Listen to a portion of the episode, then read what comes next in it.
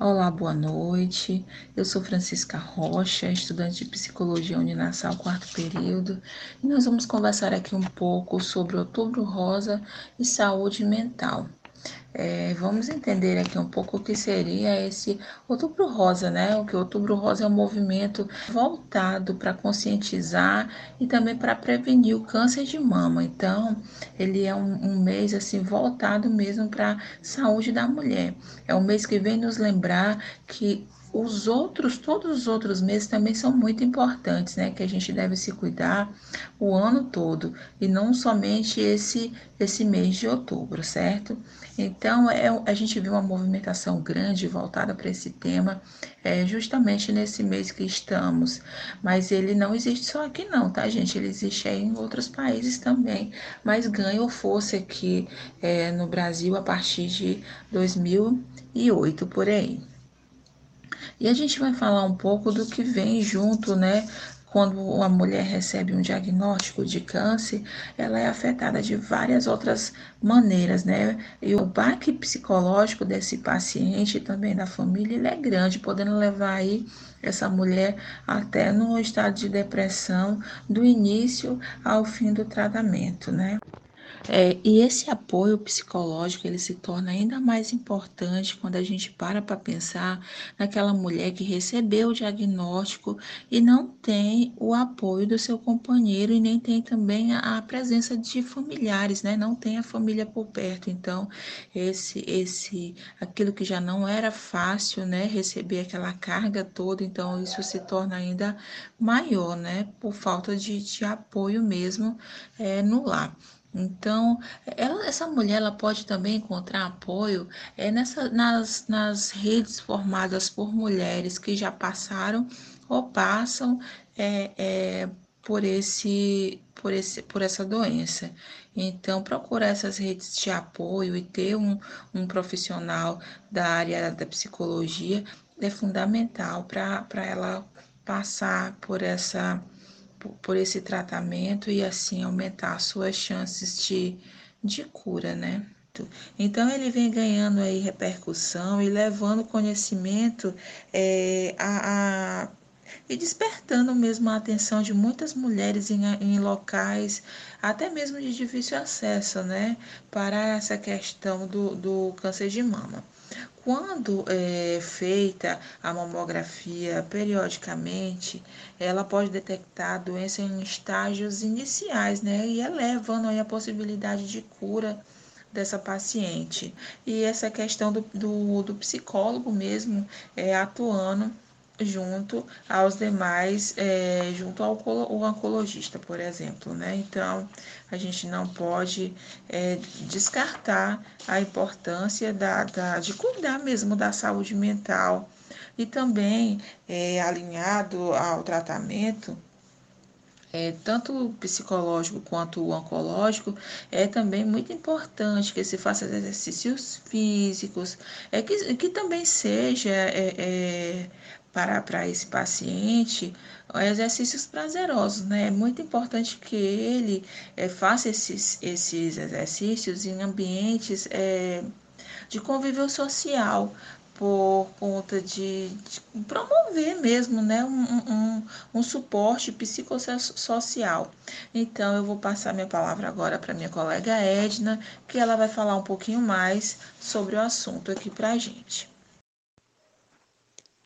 Para muitas mulheres, o diagnóstico de câncer de mama é muito impactante.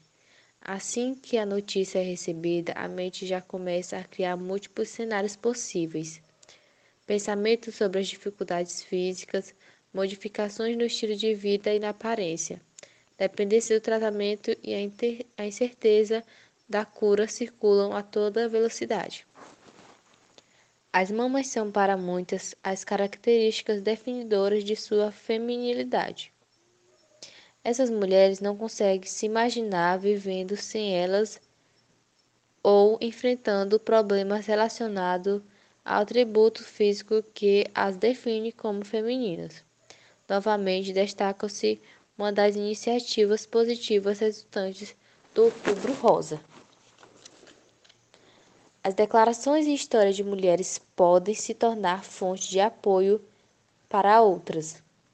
Além de reduzirem estigmas sobre a patologia, por isso, procure grupos de apoio presenciais ou virtuais criados e desenvolvidos especialmente para mulheres nessa situação. Agora vou falar sobre o processo de aceitação da condição de saúde. Lidar com uma condição de saúde grave é muito mais fácil quando se aceita conviver com ela. A aceitação liberta porque é o encontro com a verdade. Não há nada o que fazer além de aceitar o que é realidade. Essa atitude de aceitação pode ser tomada com serenidade ou abraçada com revolta. Quando o primeiro caso acontece, contudo, o bem-estar e a resignação são maiores. Outro ponto importante é manter a sua rotina normal ou mais normal possível. Não deixe de fazer coisas por medo ou vergonha. Se estava para iniciar um curso ou tinha uma viagem programada, não modifique esses planos se não apresentarem riscos à saúde. Busque saber com seu médico sobre as atividades que podem ser feitas para manter na ativa durante o tratamento. Cessar os compromissos abruptamente é como mandar uma mensagem de desistência para o cérebro. Agora a Natália vai falar um pouco sobre como ajudar alguém que está em tratamento. Como ajudar alguém em tratamento? Assistir uma pessoa querida passar por um momento tão difícil é complicado. É como se nós sofrêssemos com ela. No entanto, a vontade de ajudar pode ser tanta que gera algum incômodo. As suas demonstrações de apoio podem tomar muitas formas e ainda serem feitas com respeito ao espaço pessoal da mulher. Você pode escutar atentamente enquanto a mulher estiver falando de seus sentimentos e medos ou sem silêncio. Se ela quiser um conselho ou uma direção sobre como agir, ela pedirá. Então, permaneça na posição de ouvinte antecioso até ser convidada a falar. Incentivar uma consulta com o psicólogo. Caso note que as palavras dela estão mais pessimistas e sem perspectiva de futuro, converse com ela sobre a possibilidade de estar deprimida. Incentive a buscar ajuda profissional para fazer uma averiguação completa de sua saúde mental. Você pode oferecer essa sugestão mesmo se não houver indicativos de transtornos mentais. A terapia vai ajudá-la a enfrentar o momento de adversidade com a cabeça erguida. Agora a Elisamara vai dar continuidade. Incentive-se a buscar ajuda profissional para fazer uma averiguação completa de sua saúde mental. Você pode oferecer essa sugestão mesmo se não houver indicativo de transtornos mentais. A terapia vai ajudá-la a enfrentar o momento de adversidade com a cabeça erguida. Convidá-la para programas? Continue convidando para passeios e saídas. Convites para programas sociais vão fazer com que ela se sinta incluída e amada, mesmo que decida não aparecer. Não modifique a sua convivência com a pessoa querida por causa da doença. Ajude com a rotina. O cansaço decorrente da quimioterapia pode transformar a fazeres simples, como cozinhar, de varrer o chão em exercício de extrema intensidade. Ofereça ajuda ou compartilhe alternativas, como pedir delivery de refeições, para simplificar a rotina diária da mulher. Agora vou passar a palavra para minha amiga Carla.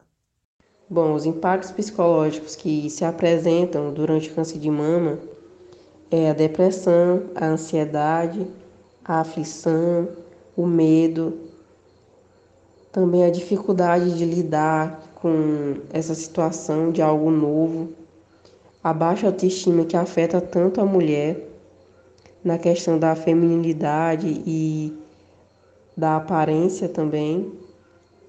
Então a família é bastante afetada ao ver a mulher passando por essa situação. O apoio e o suporte dela é essencial nesse processo. A angústia e o medo, eles oscilam durante todo o tratamento. Por isso há necessidade de acompanhamento profissional do psicólogo, que também é indicado para a família. E depois que a mulher passar por tudo isso, ela pode dar mais valor às pequenas coisas, ou seja, ressignificar. E esse foi o nosso trabalho. Espero que tenhamos contribuído no aprendizado e que tenha ficado claro a questão da saúde mental, a importância dela no câncer de mama.